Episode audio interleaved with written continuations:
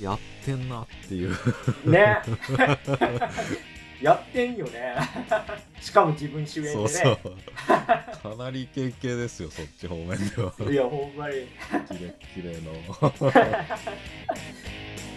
焼き肉自分のタイムでどうも慎太郎です。どうも曽我です。この番組は映像業界で働く編集マンとアニメ業界に携わる構成作家が映画について話すラジオです。さあ始まりました。脱力キネマタイムズなんですが今回で100回ということで、おい。えー番組のアイコンをリニューアルいたしました。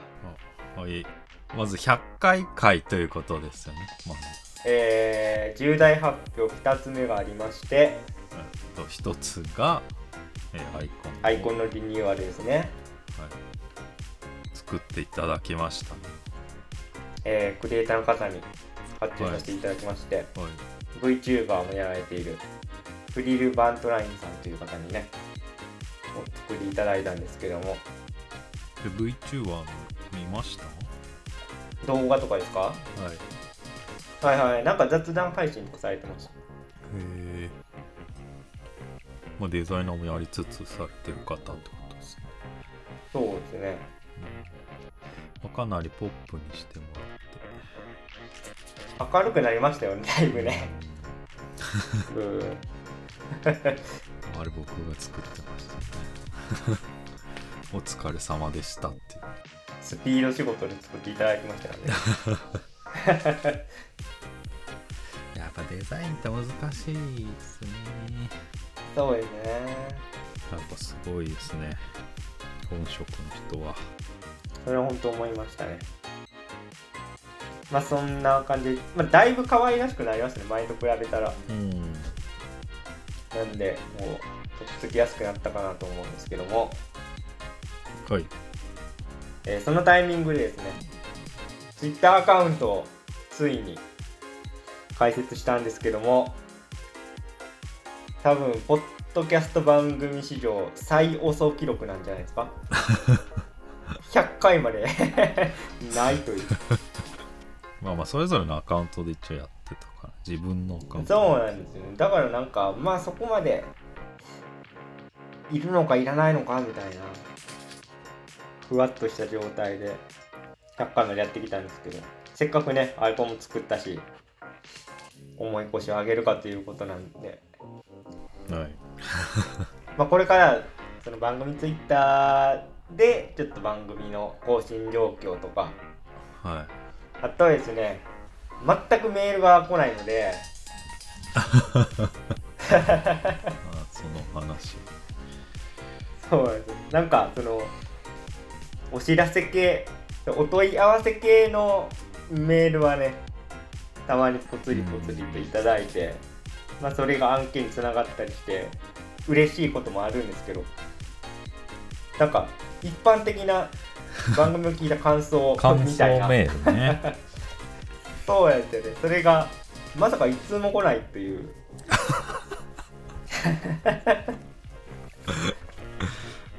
まあそのフォームにはね、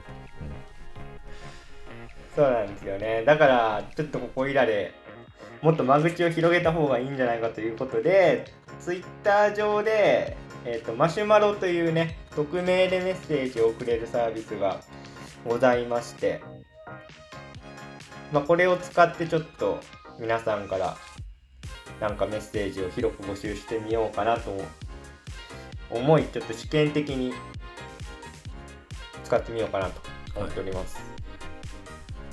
まあ基本常にまあ募集はしてるんだけどもまあ言わないし。そうですね。そうですよね。僕らの言わないし、うん。しかもあんまホームページから行く人もあんまり聞いてる人もあんまりいないかなっていうのはある。もうちょっとリーチしやすいような方法を100回以降はね考えていって。まあ、番組の感想でもいいし、えー映画の感想を送ってもらっても全然ねそうですねぜひ紹介させていただきますのでよろしくお願いします。お願いします。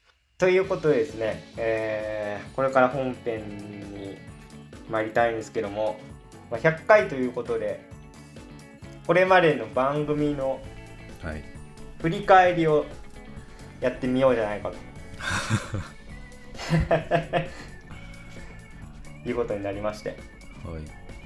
約3年3約年ちょい。3年ですね。3年ちょいか。3年ちょいで100回って結構まあ他のポッドキャストさんの更新頻度どれぐらいかわかんないですけど結構配信してる方うん。なんじゃないかな。映画系の中でも。ポッドキャストね。意外と週1ってのそんなに多くないよそうなんですよね。僕があのーポッドキャストの研究っていう番組がありまして。はいいろんなポッドキャスト系のニュースの話題とかをまあ紹介してくれるんですけど、えー、と週1更新の番組って全体でも数パーとからしいです。へえそのデータは多分アメリカとかなんで日本だとまた数字若干変わるかもしれないですけど、うん、でも実は意外と週1更新の番組少ないみたいですね。全体で考え。る週1更新の番組が多いかなと思ってまあ俺らはまあ少ない方なのかなと思ってたけどって感じ。そうですね。であんまり俺たちも週1更新するつもりはあんまないけど。そうですね。ないけど今なってきてるよなぜか。そうなんですよね。ちょっとなんか100回ざっと見たらやっぱリモートになってからが更新頻度安定したなって感じですよね。ああまあそんなわけないですけどじゃあまずは第1回から第10回までまあ軽くうん。まあ10回ずつ。はい。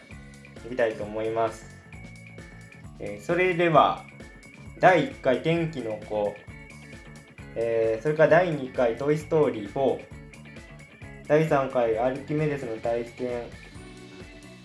第4回 Once Upon a Time in Hollywood 第5回アドアストラそして、えードラマのザ・ボーイ。ズ第6回ジョーカー。第7回イエスタデー第8回「アナと雪の女王2」第9回「スター・ウォーズ」「スカイウォーカーの夜明け」そして第10回シネマランキング2019ということで。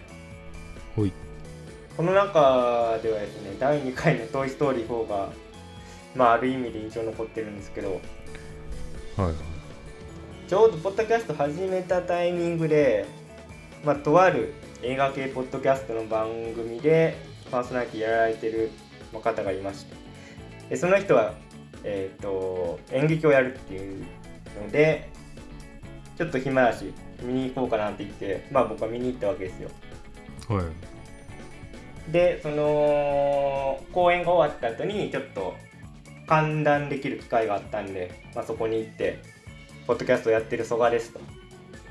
言ったら「あー番組聞いてますよ」と言ってくださって最近「脱力キネマタイムズ始めましたよね」みたいな話の中からまあいろいろ「えどんな感じですか?」みたいな。ちょちょっとアドバイスなんかあればあのもらえるとみたいな感じで。そうするとやっぱ音質が悪いと。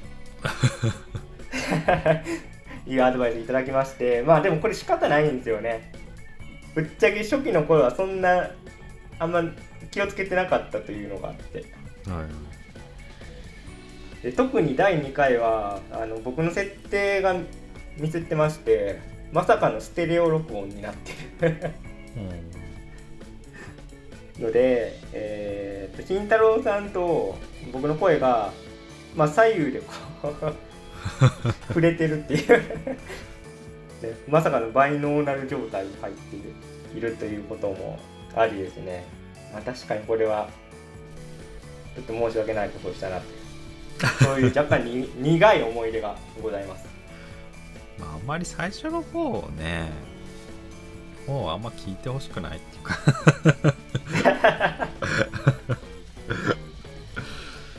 だからこの頃はだから面と向かって曽我くんちで撮っててねでも最初の12回って慎太郎さんのとこじゃなかったでしたっけああそうかそうか。もううちのパターンもあるけどなんかだから目の前にそれぞれの携帯を置いてみたいな。そうなんですよね。うん。確かに対面でやってましたもんね。なんか目の前にいるからまあどっちがいいか分かんないけどなんか早いね。掛け合いがめっちゃ。あ もうめっちゃオタクなんだけど今聞くと あとあれですかね今との違いで言うとまあちょっと多少お酒を入れながらみたいな。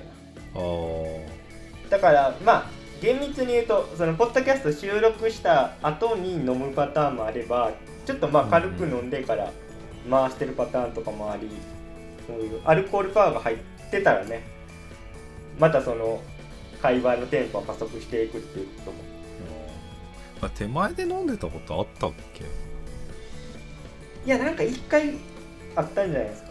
まあまあまああるかま軽く開け最中は、まあ、音が入るからダメってなっちゃなっ一応そうですね。た、まあ、曽我君が強くもう入るからダメだっつって。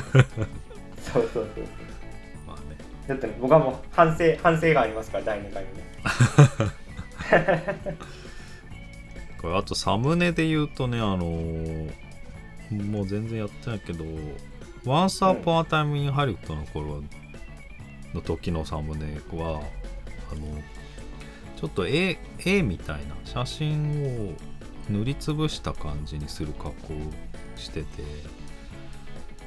これあのグランドセフトオートの感じにしたくてなんかこれ結構時間かけてっていうかいろいろ見てやったなっていうのを 思い出しました、うんちょっとポッドキャストだけで聞いてる方わかんないかもしれないですけどあの番組の YouTube チャンネルがありましてでそっちの方では毎回あのサムネイルを慎太郎さんに作ってもらってて確かにあいつもねこれ GTA5 っぽいですよね。うんそうそうそんな風な加工手探りな時期ですそうですねまだまだ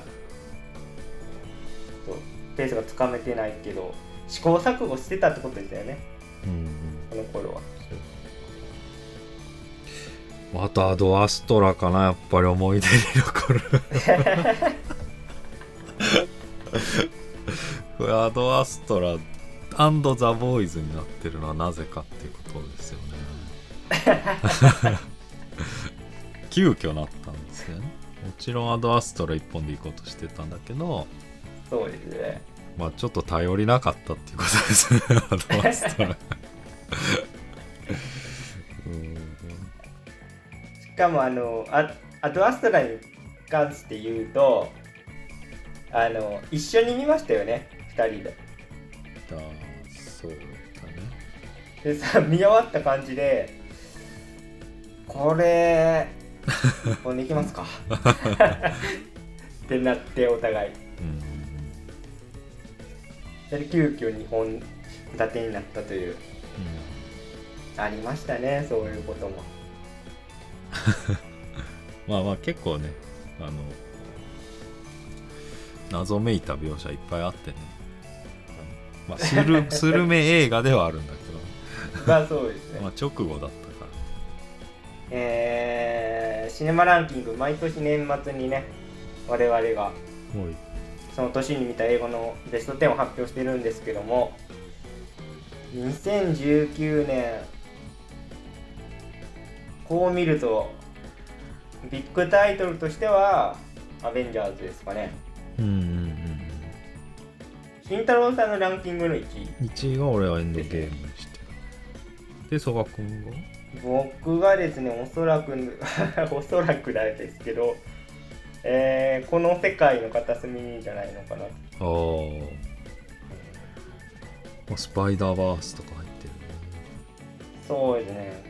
スパイダーバースは結構その後の作品の影響を考えたらうん重要な一本かもしれないですね。うんうん MCU。うんまあ MCU ではないですけどね、現あ在。そうスパイダーソニーねそうですね。まあそれかあと愛がなんだとかはいはいはい。あとこれも完全に僕の趣味ですけど、シティハンター入れてましたね。いいハンターね新宿プライベートアイス。うーんこれ良かったんですよね。新宿の東宝でテンション上がってましたあよ。あまあねやっぱ歌舞伎町で見ることに意味があるなと。そういう映画体験ね。いや俺全然後で家で冷静に見たけどいやちょっとそんなかって思っちゃった。これどうっていうね。もうちょっとドローンと戦うサイバー用とかね。うん。なんか PV みたいな映画だよね本当に。あそうですね。歴代主題歌がこう、一気に曲かければ勝ちっていうかさいやもうでもそういうとこあるじゃないですか。ぶっちゃけ。いやまあでもとにかく映像のクオリティなんかあんま高くなかったよねこれ。なんか大変だったんだろうなっていう。まあのなんかその後強く思いましたね 佐賀君の話を聞いてたから。でも一応数字的にも結構ヒットしてですね続編の話も現在進行中だと思いますね。いやだから予算増やしての本当にちゃんとやってほしい。ですねまああとスカイウォーカーの夜明けではちょっとバチバチになったみたいなこともありました確かに確かに。ありました。ねまあまあそんなこと。まあジェダイとシスの戦いがありました じゃあ次いきますか。次10本。はい第11回「パラサイト半地下の家族」12回「ジョジョラビット」13回「フォード VS フェラーリ」え14回「初恋」15回「ハーレクインの華麗なる覚醒」16回「アニメ映像権には手を出すな」17回「今日の出来事」「A Day in the Hall」18回「カメラを止めるな」「リモート大作戦」19回2010年代映画ベスト10 20回「デッド・ドント・ダイ」です。こう見ると多分ここら辺りからコロナ禍に入った感じですよね。えっとそうっすね。多分映像権あたりからかな。うんうんうん。そうですね。なんか印象に残ってる回はありますか？YouTube って言うとだけどパラサイトが異常な再生数っていうかまあまああーそそうもそもまあ少ないんだけうどでも他と比べるとね。ん伸びましたね。これはやっぱアカデミー効果ですかね。うーんわかんないな。あとサムネの女優が可愛いとかかな そうか。そういうところに再現性があるかもしれない。まああとアニメ映像権手を出すな回が、まあ、前半映像権の話で後半はなんかウォッチリストに溜まってる映画を紹介するみたいな。そうですね。ちょっとミニコーナー的なこともやってましたねだから新作映画が見れなくなったんでちょっとなんか自宅で見れる作品とかを探してみてもいいんじゃないかということでちょっと探っていってる時期ですよね。まあその流れであの今日の出来事とかはい。亀止めのリモート大作戦とかねあのネット上でいろいろ映画監督がコンテンツを配信しだしたっていうのもこの時期でしたね。リモート動画ほぼリモート動画のみで映画撮ると。っていう2本だったよね。なんかこの並びで見ると今日の出来事もすごい再生数回ってるんですけど。そうだね。これもやっぱサムサムネのインパクトなんですかね。いやリモートこれはちょっと顔ちっちゃいからこれやっぱネットで話題だから。じああそっち。ゃない前半では今日の出来事の話をしてるんですけど後半はねドラマ版の映像系について ギスギストークを展開確かに。たまにバチバチやってる 初期の特徴と。まあ演出論だかな。そんないいものなのか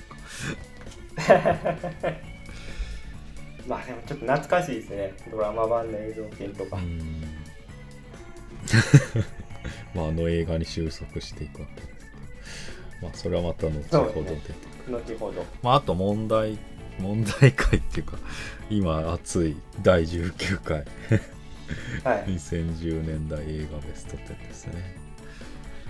ちょっと前回の番組の中にも紹介しましたけどあの温泉コンテンツの制作とか、まあ、紹介をややってる、まあ、メディアサイトにラジオキレマタイムズを取り上げていただいてでその中のおすすめ回として、うん。まさかのうん。第19回 2010年代映画ベスト10ランクインということで1時間50分の対策でございます。スポットが当たるという。予想外のとこから来ましたねこれね編集も大変でしたけどそのサムネイルにここう上がってる映画とか見ると、まあ、どれも、うん。ね、どれも一本一本語れそうなぐらい。そう「シン・ゴジラ霧島ぶっかちやめるってよ」ソーシャルネットワーク始まり始まりの。始まりの歌こう見るとこの中で浮いてる。僕のご利用し枠です。まあまあでも、まあ、当時でもすごかっそうですね。た、かなりバズって。まあそのねその上に見切れてる沢村浩二さんが。時代だな。いやフェイク名作なんでうん。ぜひ森立監督のがね。ドキュメンタリー。うん。確かにサムラコーチさんすごい。もういいいいい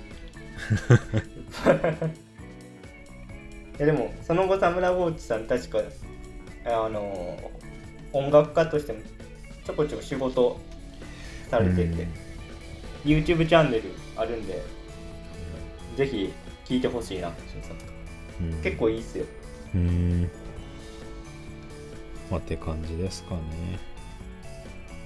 そうですね。ちょっと2時間弱の対策なんですけど一応聞いてくれてる人もいたんだなという。ことで。ありがとうございます。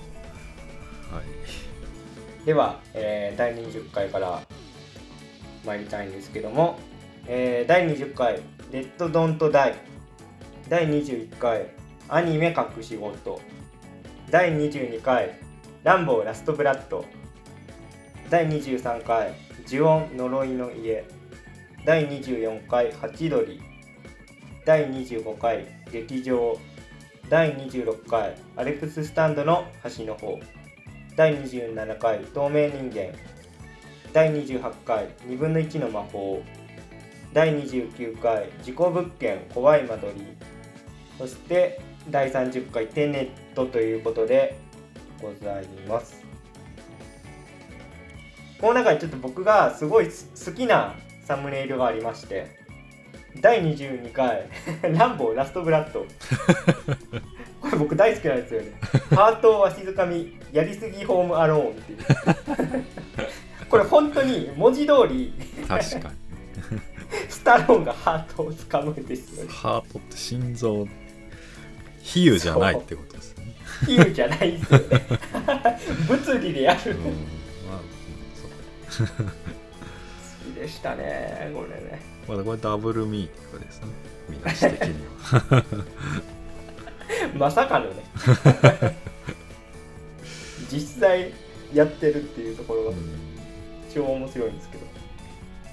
これ多分収録してなかったと思うんだけど結局なんかこの22回の中ではなんか結構はしょってるよねみたいな話してて間飛んでないとかこのうちに足りなくないみたいな話をしてたんだけど、まあ、後日やっぱその結構編集はしたっていう話をねなんか2人でしたのを覚えてるんだよね。そうですね。それはだから収録したかどうかはちょっと忘れたけど。まあ結構編集のあ波に揉まれた感じの映画で、うん、なんか惜しいなっていう。りんたろーさんなんか気になった回はありますか？ああでも透明人間がねうんうんうん。なんかまあ意外といい意外とっていうかまあめっちゃ面白い映画でだったっていうことにこの回の途中に気づくみたいな。ああそうですね。うん。確か二重三重の意味をなんか総学で話してる間にだから総学で話してないとやっぱ気づけなかったみたいな回で。にそうですね。これは化学反応じゃないですけど。うん、トークがねどんどん展開していったっていうう、ん、ありますよね。まあ2人でやってる意味だったかなっていうのは最初に気づいた回ですかね。まあでもこの頃アニメもやってるね。隠し事とかね。やってましたね久米田先生また新しいのも書いてるよね。ああそうなんですか。いやなんか連載してるっぽい、まあ、ちょっと100回以降はねアニメとか漫画とか、まあ、映画以外でも特集増やしていけたらいいなっていう。で30回まではそんなとこでうん。大丈夫ですか？うんまあでも なんかホラーづいてるなああまあこれは完全に僕の趣味が反映されてます呪音とかね呪音怖かったな。まああとあれかな。事故物件ね。うん。ホラーアベンジャーズね。すごかったですよね。これで結構その怪談ブームとかより活発になった印象ありますよね。そうですね。怪談芸人さんとかねいますもんね。えー、では31回から。31回映像権には手を出すな。32回アダムスファミリー。33回劇場版鬼滅の刃無限列車編。34回ザ・ボーイズシーズン235回罪の声。36回ビューティフルドリーマー。37回劇場版バイオレット・エヴァーガーデン。38回 Stand by Me ドラえもん2 39回魔女見習いを探して。40回新解釈三国志です。ちょっとまずはあれですか？ね第31回の映像系には手を出すな、はいこれはねアニメドラマとうん。我々2人がウォッチしてきて、まあ、ついに満を持しての映画はいになったわけですよね。まあ厳しめの 回でしたねそうでしたね。アニメドラマがまあ結構良かっただけうん。僕ちょっと覚えてるのがすごい隅の方のことなんですけど、まあ浜辺美波ちゃんの無駄遣いすごかったな。もうまだ言ってるっすよね ああもったいないというかまあ贅沢使いというかね贅沢遣い贅ですよ沢ね。使いっていうか、まあ、絡みがないっていう 恐ろしいことになあのパートだけね。3人と絡まないあたりまあまあでも乃木坂のその3人はねドラマから引き続き良かったですよね。うんまあ演技は頑張ってるしまあこの3人のアンサンブルはね。そうですね。ちょっとなんか関係性がうん。いろいろ見えてきて、あの慎太郎さんに言われてその YouTube での特番というか番宣番組みたいはいなのもあってねそこで結構仲良さそうにしててでそういう裏での絡みとかもうん。良かったです。あとは YouTube 的に言うと罪の声が意外と聞かれているので、うん。これすごいね。すごいですね。うん。僕はすごいあの原作のファンでどんな感じで映画化されるのかって結構不安視してたとこもあるんですけど、うんもうむちゃくちゃ星野源さんとうん小栗旬さんのうん演技合戦も良かったな、まあ映画はもう申し分ない これアイドリングトーク。アメリカ大統領選挙ってなってますけど。踏み込んでいく。社会派だな。ちょうどねあのトランプさんとバイデンさんの選挙戦でしたね。1年前なんか しれっと。しれまあこれ。パワーワード載ってますけどしれっと なんかそんな時もあったんだって感じするね。いやー本当に。うんまあ、あとバルテバーガーデンもねまあ良かったんですけど。あまあでもこれか。これは良かったんだけど劇場版に対しては結構意見しているという。もちろん、ね。もちろん好きな上でっていう話。うん。本当見てよかったねっていう上で話してる、まあ、この時はねえっとキャップ革命ボトルマンの話もやってますね。アイドリング革命脱力おもちゃタイムズがこの辺りから。ホビータイムですか。あホビータイムズが最近できてない。これ意外と OB タイムズやってくれっていう声はあるんで。本当に。ファンがいる。根強く、うんじゃあまたどっかでね脱力ホビータイムズも やりましょう。ではこんなところで次に、えー参りたいと思います。第41回ワンダーウーマン1984第42回ジョゼと虎と魚たち。これはアニメ版です。で第43回シネマランキング2020第44回花束みたいな恋をした。第45回新エヴァンゲリオン劇場版。第46回騙し絵の牙。第47回モンスターハンター。第48回映画大好きポンポさん。第49回ゴジラ VS コング。第50回竜とそばかすの姫。ということでございます。まあとりあえずシネマランキング第43回から。はい。見ていこうと思うんですけどえー、確か僕はですねミッドサマーが1位だった気がします。俺 がワンダーウーマンかな。そうですね。ワンダーウーマンだったと思います。まあこれも結構ねワンダーウーマンもこう2人の意見が分かれたというかそうね。僕はちょっと前作の方が良くて。いやももう一回なんか 生き返ってくるんかいっていうちょっと思ったし。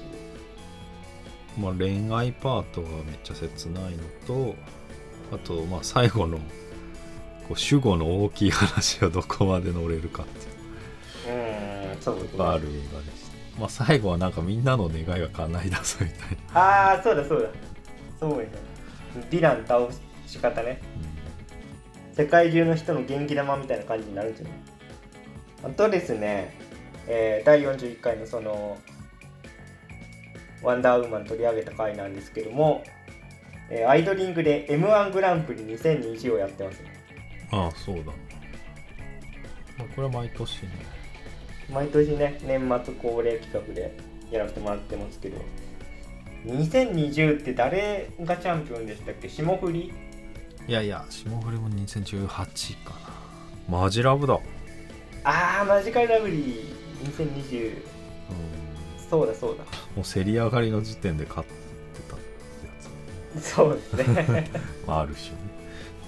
まあでも野田クリスタルがね知ってる人は知ってたけど、まあ、世に出たことが、うん。まあ、意味のあるまあこう急に急にコアな話そんなやつかなったけど。い。やでも変わっためっちゃ変わった人で。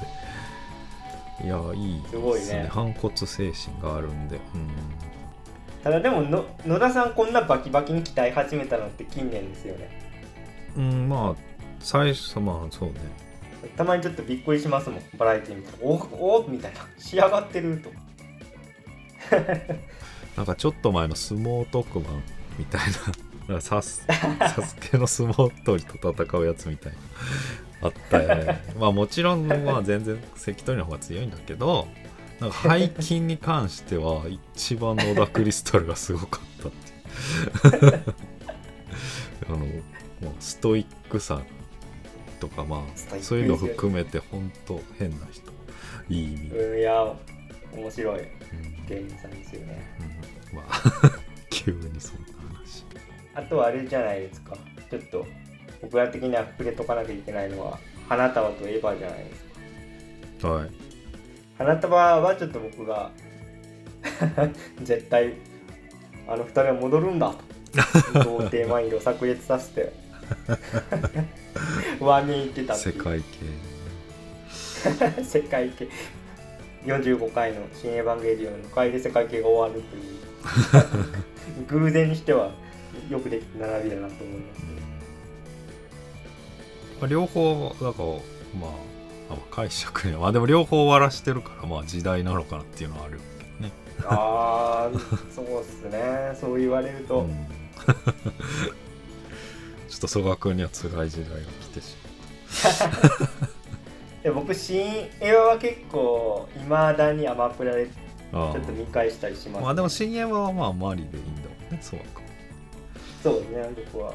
あとはちょっとまあタイムリーっちゃタイムリーなんで第50回の「竜とそばかすの姫」あの、うん。先日ね金曜ロードショーでもオンエアされてましたけども。はいはい。まあこれは、まあ、歌が良かったよねぐらいの。軽い感想でしたけど僕は。僕は、いやまあだからやっぱ演出はやっぱすごいですよね。まあだ脚本なんすかねやっぱり。巷で言われて。まあだからこの前ツイッターで、まあ、ちょっと名前とか覚えてなくてノーランで見たんだけど。えあ細田守という演出家監督は大好きでもう素晴らしいんだけど毎回それを細田守という脚本家がダメにするみたいなツイートを見て おお言ってんなと思いました。ねいやー的確な批的確だよね。うん。まあお奥寺さんどこまでだったかな。でも結構確かに近年はいやそうなんだよね。細田監督が途中までね2人体制とかね。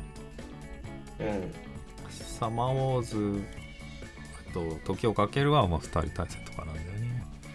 うんまあちょっとね細田監督素晴らしいアニメ監督であることは間違いないんでうん。次回作、何まあ、ぜひね特集したいと思います。公開された際には、えーということで第51回からはい。と金太郎さんお願いします。51回サイダーのように言葉が湧き上がる。52回映画クレヨンしんちゃん謎めき花の天かす学園。第53回ザ・スーサイドスクワット極悪党集結54回劇場版アーヤと魔女。55回スペースプレイヤーズ。56回シャンチーテンリングスの伝説。第57回空白。58回007 No Time to Die 59回燃えよ剣60回愛の歌声を聞かせてです。この中で気になる回はございますか？なんかもうめっちゃ最近な気してくるねこれ そう ペースが上がってますね。どうです。かほぼ毎週配信体制うんな感じですねこれ、はい、まあでもクレシンかなもうほんと見てよかったよいやそうですね。ねうーん。僕もクレシン印象残ってますね。これはだからもうトップ3かなクレシン。あと大人帝国とロボ父ちゃん花の天下作まあだからこれが一番だっていう人もいるぐらい。だからいや本当に見てよかったですよね。名作です。でもこれもね本当この今年のクレシン映画はさまあちょっと天かす学園ほどじゃなくてうん。まあでも映像的にはまあ派手だよねって話になったんだけどでもねうちの娘はねこてやっぱねてなぜか天かす学園をリピートしてるんだよね。えー、そうなんだ、うん。だから子供にもなんかつつ伝わるものがなんかあんじゃないかなって。視点もなん刺かさるものが。うんあったのかもしちれないょっと後からね得ましたね。えー、いい話。あとはやっぱ燃えよ剣ですか。うん。これもタイムリーというかね。前回、えー、原田監督岡田君のはい。ヘルドックスをやったばっかりなんですけども、はい。まあこれも良かったっすね。うんこれは俺めちゃめちゃ好きだね。まあだから全然やっぱ原田さん原田節が随所にあってまあそれが生きてる。やっぱ僕原田節で印象に残ってるのは、えー近藤役やってた鈴木亮平さんがタップダンス風のうん。何とも言えない踊りをするとことかね、あああいうのを、ね、いきなり入れてくるのがちょっと原田さんのうんうん。変わったところというか、あの場面一つでもその踊りを合わせて踊ってる大多数の人に対して自分の好きな踊りを踊ってる人とか23人いてもうめっちゃカオスなんだよな。そうなんですよね。まあそう言われてみればヘルドックスのオペラにもつながるね、ああそうですね、うん直結する演出だよね。まあでもこれは何と言ってもやっぱ縦がかっこよくてうんもうなんか時代劇ちょっとご時世的な問題でうん。あんまりもうテレビ局に予算がないんで中心蔵もねうん。最近ないですし。うん。時代劇自体も減ってるんでまあそのその中ですごい貴重なうん。一本なんじゃないかなとは思いますね。あとはもう僕は山田君がこんなにかっこいい俳優だったのかという感じで沖田総司はめっちゃハマり役でしたね、停止方がね。そうですね。素晴らしかったよね。うん存在感ありましたよね、でやっぱ原田さんの元でもさ元でなのかやっぱ脇役が特に輝くよね。うん。ヘルドックスもそうだし。うんうんうんうん。結構賛否両論あるみたいですけど僕は村本さんのあのうん役すごい好きでしたけど、あれも変わった役でね。いやーすごいやっぱうん早口でこうまくし立てながらうん人の腹突き刺せるところとか迫力あって怖かったですよ、まあ、めちゃめちゃいろいろ仕込んでるっていうね映画に。そうですね。そういう監督ですよね、では続いて第61回エターナルズ第62回ラストナイト・イン・奏法。第63回マトリックス・レザレクション。第64回シネマランキング2021第65回スパイダーマンノーウェイホーム第66回クライマッチョ。第67回アダムスファミリー2アメリカ横断旅行。第68回大怪獣の後始末。第69回ウエストサイドストーリー。そして第70回2022年3月公開の注目映画でございます。はい。これあれっすね。えー、61回ですけども。はいはいはい。Spotify 月間ポッドキャストセレクションに選ばれてます。やったー。やったー。まだこすってテーマ芸術でね。そんなこともありました。もうほぼほぼ1年前になろうかとしてる。でも嬉しかったですよね。まさかの聞いてる人いたんだという。から見つけたんだそうですねじゃあまずはシネマランキング2021お去年のランキングですけども。僕はもう燃えよ剣でし僕は新エヴァか花束どっちかだったんですけどちょっと忘れてますね。新エヴァかな？新エヴァかな？ですかねあとはうーんまあランキングね。やっぱまあクレシンは2人ともね上位に入れてましたよね。うん。あとはまあ第63回マトリックス・レーザー・レクションズの時に M1 グランプリ2021で錦鯉ですよね。うん。錦鯉の2人が貫禄ありすぎてまだなんか M1 取って1年も経ってない感じ全然しないっていう。ああまあ感動の M1 そうですよね。うん。中年の星と言われて。すごいね。錦鯉の渡辺さんが VTuber 好きで、はい結構その VTuber 系の番組とかでお見かけすることが多いですけど、なんか VTuber 広めるために M1 取りました。っ て毎回ね。そそれをつかみにしていってる。いまだにねすごい見てるんですよね。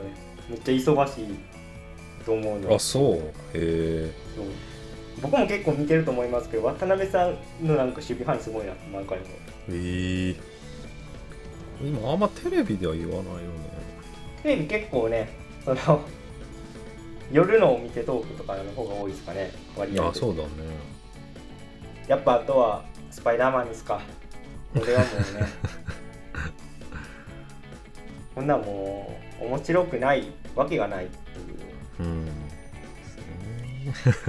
まあでもまあドクター・ストレンジが悪いんじゃないかとかね。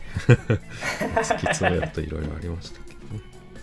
でもやっぱこれの成功もちょっとスパイダーバースあってのうん。ことなのかなとはちょっと思いましたよね。まあ一発目直でこれの発想はねなかなか難しい、うんそうですね。まあでも僕はすごいこのなんかビターの終わり方がめちゃくちゃ好きでトム・ホランド版のうんそのシリーズのフィナーレにすげえふさわしいなと思って、まあ楽しい楽しいで終わらなかったよね。そうそうそうそう。この悲しみを背負っていく感じがちょっとスパイダーマンイズムなんじゃないかなと思っているので。あとはまあ賛否両論68回大怪獣の後始末なんですけど。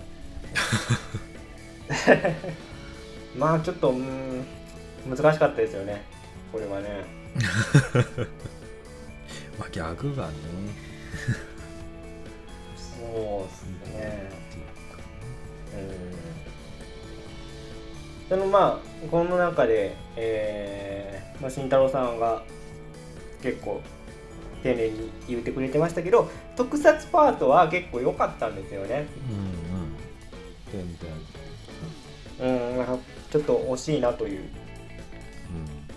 じがありましたね、まあ、予告編の感じもすごい面白そうだったんで、期待はしていたんですけども。ん。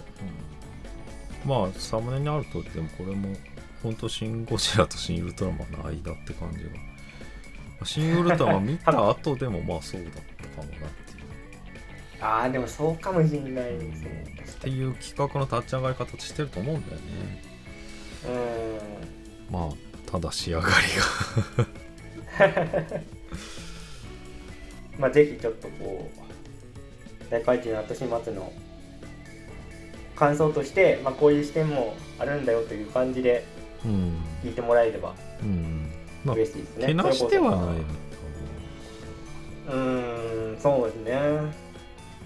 全然だってなんか見るべきものがない作品でもないし多分うんいや令和のデビルマンだとかっていう意見もあるんですけど まあそれにはちょっと距離を置いたような、うんうんまうん、トーンではあるのであとですね第70回でこの辺りからちょっと月末に次の月の注目作品を紹介しようということでうん。新しい企画が動いてますけど。まあこれ結構やってよかったですね。うん。うん。あの普通に自分たちのまあちょっと見通し立てる意味でね、まあ、注目映画を全部特集するわけではないっていう注釈がつきますけど。それやってたらマジで週1配信突破す週る1以勢いになっちゃう上だ週2とかそう だってまあ大体毎回6本ずつぐらい紹介してますからね。うん、本業ならやれそうですけどね。では続いて、えー第71回から慎太郎さんお願いします。はい71回「ドライブ・マイ・カー」72回「ザ・バットマン」73回2022年4月公開の注目映画。74回「愛なのに」75回「猫は逃げた」76回ナイトメアアリー。第77回コーダ愛の歌78回2022年5月公開の注目映画。79回映画クレヨンしんちゃんもののけ忍者忍者珍風伝80回ドクターストレンジマルチバースオブマットネスです。個人的にはですね71回ドライブ・マイ・カーがすげえ良かったんですよね。映画が。映画が良かったですし、まあ家福さんだな。家福さんを見つけた。家福さん大好きだなっていういまだに キレキレすぎるんだよ いろいろすごいっていう。あのいろいろすごい。顔して。僕もちょっとなんか演出つけるときに役者さんにテキストに耐えられないとか言いたい。チェーホフチェーホフは。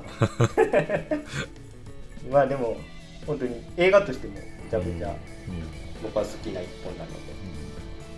慎太郎さんは何か印象に残っている作品ありますか？まあ愛なのに猫は逃げた。連続。2本立て。うん。ジョージョ監督と今泉監督。そうですね。このやっぱ企画として面白いですよね。うん。入れ替えて脚本と監督を。はい。それに2本撮ってまあもう差しの感とかまあちっちゃい劇場でしかやってないけどまあでもなジョージョ監督とか、まあ、今泉監督もそうだしなんかこうメディアで見る機会はどんどん増えてきてるよね。まああと愛なのに河合由美さん。はいはいはい。マックの CM 出てます。スキニーバーガいやブレイクしてますね、今年ね。ー映画もいっぱい出てるし。うあとね79回のね「クレヨンしんちゃん会」まああの映画をめっちゃ褒めるじゃないけどなんか楽しげな雰囲気でできたかなっていうなんか言語化できてないんだあー。なるほど。指摘が多いんだけどまあだから「クレヨンしんちゃん」のおかげかな。でもゴリラがどうとかってさ もうワードが ワード飛び交うワードがアホすぎて、まあ俺はなんか地味に好きな回なんですね。ゴリラが何もしてないとか まあ、お父さんゴリラっていうすごいね。しかもそれが全然生きないと そうそうそのことにまあとかまあいろいろ。ねドクター・ストレンジうん。に関しては、ストレンジ。どうですか？いやいい映画でした。まあやっぱりその、まあ、怪奇ホラーみたいなものがさなんかまあ一昔前ではまあ虐げられてるまあマイナーみジャンルだったものが、MCU だから。まあだからそれが大画面でディズニーでまあ表現されるってこと。まあもう歓喜としか言いようがないですよね。うーん。いや本当に侍にはいい意味で一貫してるなと思いましたよね、だからゾンビバージョンのドクター・ストレンジがね笑い声。画面駆け抜けてうわはははって言ってるからね。もうまさにその通りねもうその瞬間もう価値格でしたね。最後の最後までねあの機体から目玉飛び出すところとかうんうんうもん。B 級っぽかったてんなって感じで、そうですね。完全に B 級イズムうん。いいよね。やっぱ自分が、まあ、その人が得意なことを突き抜けてましたね、うんそうですね。MCU の座組のうまさもちょっとあるのかなと思いましたね。では、えー続きまして、えー第81回「新ウルトラマン」第82回2022年6月公開の注目映画。第83回「犬王」第84回「トップガンマーヴェリック」第85回「女子高生に殺されたい」え第86回東京2020オリンピックサイド A 第87回2022年1月公開の注目映画。第88回ベイビーブローカー。第89回東京2020オリンピックサイド B 第90回そうラブサンダーでございます。えー、まずはまあ新ウルトラマンですよね。もうめっちゃ最近だな。むっちゃ最近ですねシン・ウルトラマンね。まあでも世間的な評判もあと興行的にも大成功うんなんじゃないですかね、まあバズ今のところ。だからまあ。まあちょっと安野さん忙しかったのかなああそうですね。そういう説もありますが。まあまあ中でも全然安野カラーではありましたけどね。ネットでも大人気のメフィラス山本浩二さん最高でしたよね。っていうキャラクターを目指しましたね。うーん。また主題歌が米津さんで。歌もいいんだけどやっぱ歌詞が良くてね、うん、ちゃんと理解力が高い。っていうかまあむしろ言い合って過ぎてるというか。いやだからねそれのこの講座でね今度チェーンソーマンも実はね米津さんなんですけどもこれもまたツイッターで恐縮なんですがもう米津さんの解釈で上書きされると。米津玄師がやっちゃうとまあそれはちょっと面白おかしく書いてたから、まあ、その否定的なことじゃないんですけど、うん。まあそれあるよなっていう。これ結構裏話としてですね、えー、とつんくさんがノートに書かれてたんですけどそのチェーンソーマンの主題歌うん。作るにあたって、えー、と歌詞を引用してましてつんくさんの楽曲から。でそれで結構その米津さん側から使わせてくださいっていうなんかオファーがあってその時にこういう裏話がありましたよっていうようなことをねうん。あのつんくさんが披露されていてそれも結構いい話だったので、ぜひねチェーンソーファンチェーンソーマンファンの人に読んでみてほしいですね。まあジェイソンマンもだからできること全部やるやる感じが かなり力入ってて。で漫画のチェーンソーマンね特集今度やりたいっていう話してるところですね。はい。アニメが、まあ、放映されたタイミングでちょっと漫画の方を第1部ですかね主にね。第2部も入ります？うーん。2部ねあんま話進んでないけどね。そうですね。日じゃあ常一応第1部中心でチェーンソーマン。はい、特集したいと思います。まああとはちょっとこれは、まあ、良くも悪くも他のポッドキャストであんま取り上げられてないので東京オリンピックの日本。うーん。また今オリンピック関連で結ね構ごたごたで、いやーいやビッグニュースでしょ角川会長か。会長ですね。でまあその捜査が森さんのとこにうんうん。及ぶのかどうか。それ,、うん、それもあるし、まあ、角川会長だけじゃないもんねそうですね。かなりちょっと大ごとになっておりますけど、今はい。まあ、そういうことがあるから記録映画大事なのかなっていう。公開タイミング今だったんじゃないかみたいな。まあぶっちゃけすごい叩かれてたわけじゃないですかこの日本って、はい見ずに。ねうん。いややっぱこういうことがあるから見といてよかったなと思いますよね。う、ん。まあだいぶ。コストかかってますけど。都民の税金導入されてますが。まあただこれ作品としてもまあ作品としてももう見てよかったよね。よかったですよかったです、うん。まあ大落ちにはひっくり返りました 期待を裏切らない感じで。なんなんだろう、ね、なんかあったんでしょうね。まあ、ちょっとほあのポッドキャストの中でも触れてますけど藤井風さんの主題歌は最高でしたということは言っておきたいですよね。サイド A ねそうですね。だからサイド B も続投していただけたかったというところはうん。まあ本心なんですけどもまあいろいろあったんだろうなごたごた。がのはね。いでこんなところで、うんえー第91回以降を慎太郎さんお願いします。えー91回2022年8月公開の注目映画。92回「ジュラシック・ワールド新たなる支配者」93回「ワンピースフィルムレッド」94回「ハウス・オブ・ザ・ドラゴン」日本最速プレミア試写会レポート。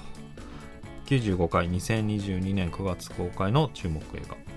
96回「激怒」97回「ブレッド・トレイン」98回「ザ・ボーイズシーズン3」99回ヘルドックス。です。かなり記憶の新しいところに 突入してきたんです。僕ワンピースがねもうこれ収録した後もねなんか後になってくる方が効いてくるっていうか、はいはい。まあ、歌がいいキャラクターだったなぁ いや、よかったですよね。うんでこの回の途中でああのイデオロギーの話に、まあ、何を目指してるのかって話に触れてたんだけど、えっとねジャンプで最新回であの結局明かされはしないんだけど実はルフィが言及する描写があってえたまたまかこの番組を小田先生が聞いてるかなんだけど あのねその子供の頃にこうあのサボはこうこうこういうやつでこういうことがしたいって言ってたんだっていう話の流れで「俺の夢は?」っていうルフィが語り出してでその瞬間あの場面飛んで麦わのクルーが全員なんか笑ったり「いやそれはないだろ」とか「絶対できねえ」とか「俺はその夢気に入ったぞ」みたいなリアクションのみが返されるっていうのがあって、まあ、ここで小田先生的にも一つ整理しといてルフィが何をしたいかっていうのを整理しようっていう構成になってましたね。えっと、じゃあ、図らずも、うん、ポッドキャストの内容とシンクロするようなそう出来事は、でした。はい、じゃあね、200回記念は小田先生ゲストということで、思います。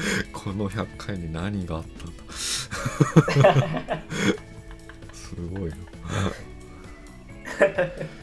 まあ、あとは、あれですか、94回のプレミア試写会レポート、うん。ハウス・オブ・ザ・ドラゴンもね、まさかね、UNEXT さんからお声掛けいただけるとは。思わず。まあハウス・オブ・ザ・ハウス・オブ・ザ・ドラゴン自体もまた完結したタイミングで特集はしようと思うんですけど、僕は毎週見てますけどめちゃめちゃ面白いっすね。うんうん、やっぱなんか100回も続けていればこういうこともあるんだなっていう。まあ、そういう景色も見れるってことですか？まあでも100個並べたらさ、まあ、すごい時間かかってるなと思って。まあこれプレミア試写会行くためだったと思えばね。まあいい分かな。いい分なのか。まあやってよかったよね。そうですね。まあねプレゼントもいただいてるんでねはい。責任を感じます。ほっといて。じゃあハウス・オブ・ザ・ドラゴン会のハードルが上がったってことですね。えー、自ら上げていくスタイル。えー、まあ99回まで振り返ってみて。まあいろいろありましたねマジで。天気の子から始まり。だから3年前ぐらいですよねやっぱね。3年間の間に。まあ、途中コロナもあってね、やっぱそれがでかいですね一番。もう一瞬どうするかと思ったけどまあ、うん。まあ、現代社会世界っていうか 世界と同じで技術革新も進んで。うん。リモートで収録できるようになった。を採用したってとこがでかい。まあ番組的にはそれが一番実は大きいかもしれないですね。ただどうですかねあのーまあ、99回まで結構まあ映画が中心ではい。特集してきたんですけど、まあ、100回以降は、まあ、ちょっと先ほども言いましたけど脱力チェーンソーマンタイムズとか脱力ホビータイムズがまた復活するのかみたいなね。映画以外のコンテンツについてもちょっとはいはい。手を広げていければなとは思っておりますが。なんかこれやってこの番組やって気づきとかありましあーでもやっぱり毎週こう何かしらの作品について2人で収録するっていうのはなんか自分の中でいいアウトプットになっててたはい。結構仕事でいろんな企画立てる上で指針になってたりしますね自分うん。昔から映画好きで見てましたけどこんなにコンスタントに新作映画を見続けるっていうのはうん。多分番組やってないと行ってなかったんじゃないかなと思います。あとは結構これは僕の性格的なとこにあるのかもしれないですけどサブスクで見放題になってて面白そうな作品あるんだけど結局見ないみたいなことが多いので映画館で映画を見るっていうことがうん。実は自分の中のペースメーカー的な役割を果たしてくれてるのかもしれないとかはうんちょっと気づきになりましたかね。うんルーチン的なそうですね。うん一本ちょっとなんか軸になってるのかもしれないですね。慎太郎さんはうんどうですか？ちょっと99回やってみて。僕はですねまあだから一人で映画を見てあまあこんなもんかみたいなことを思う時とか、まあ、この場面まあこれこうなるよなとかなんかこうあんまり自分で気づかないでその映画だったりをあんまり面白くなかったなみたいな感じになんか封じ込めてしまう瞬間があったりするんだけどまあそれは自分ではでもそれ一人だと気づけなくてその封じ込めてること自体にも例えば曽我君と喋ることで、あ全然見方違うじゃんみたいなことにほぼ毎回多分思ってるから。だからそれ再発見があるから、それは多分やっててよかった、まあ、しかもその多分2人で飲みながら話してた頃よりなんかもう縛り出してるからお互い。かなり情報量が多いからこそ、うん、あその見方あるかっていうのが毎回あってまあ多分それは映画見る見方だけじゃなくて多分何に対してもそうで違う視点があるっていう意識をまあ常に持ってるようになったかなてか持とうと思うようになったかもしれないですね。作品を見る姿勢的なところが結構うん変わってきたってうんいう話。まあ、変わってきたのか、まあ、変わってなくて、まあ、話聞くとはなんか視界が広がった感じがするのか。あ時もあるし、うん。まあ、いろんなパターンあるんだけどやっぱこうやってすり合わせることでまあ本当に1時間半2時間ぐらい喋るわけで。もう徹底的にもうお互いのあれを出し切るから、まあ、そういうとこにつながってるのかなっていう、まあ、もっとパパッとやりたいけどね本当はね。あほんそうですね。だってこれ見直したら最初の方30分とかでちゃんと終わってるから。そういう回がまああってもいいのかなとは思いますけど。たまにはね。たまにはね。まあだからそれはやっぱアドアストラみたいなここれはっていう。時はもうサクッと あってもいいよねそういう回がね。そうですね。確かに。まあそうやって再発見できるっていうのはまあいいとこかなとは思います。まあだから聞いてる人にもまあそういった体験をしてもらってたらいいなと思ってまあ次の100回やろうと思いますね。えお いい感じにしまったので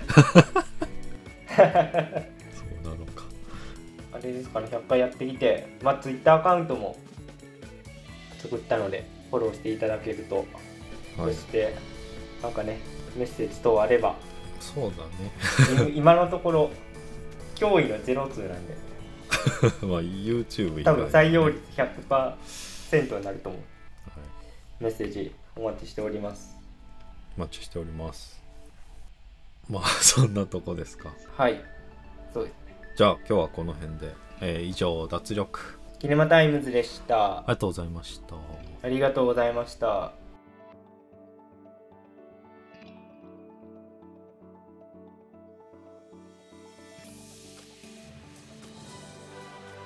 脱力決めなタイムズ。それはいいんですけどね